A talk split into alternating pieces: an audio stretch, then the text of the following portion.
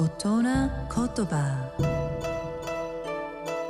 日本の歴史と風土が作り上げた美しい言葉の世界。その一言に豊かな情緒を感じその一言で自然や人の世を表現。創造と破壊を繰り返してきた言葉たちから毎週一つピックアップ。その独特な表現を味わう大人言葉。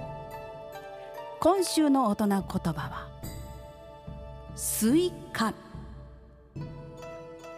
このスイカ漢字で書いてみてください。東西南北の西それにウリと書きますね。西のウリ。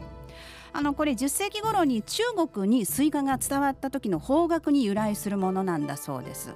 中国の西側にあるウイグルから伝わったということで西から来たウリでスイカ西ウリって書くんだそうです、えー、ちなみに中国語ではこのスイカをシーグアと発音するんだそうですこのシーグアシーグアという呼び方が日本に伝わってくる時にスイカという発音になったみたいということで美しい日本語を味わう大人言葉でした。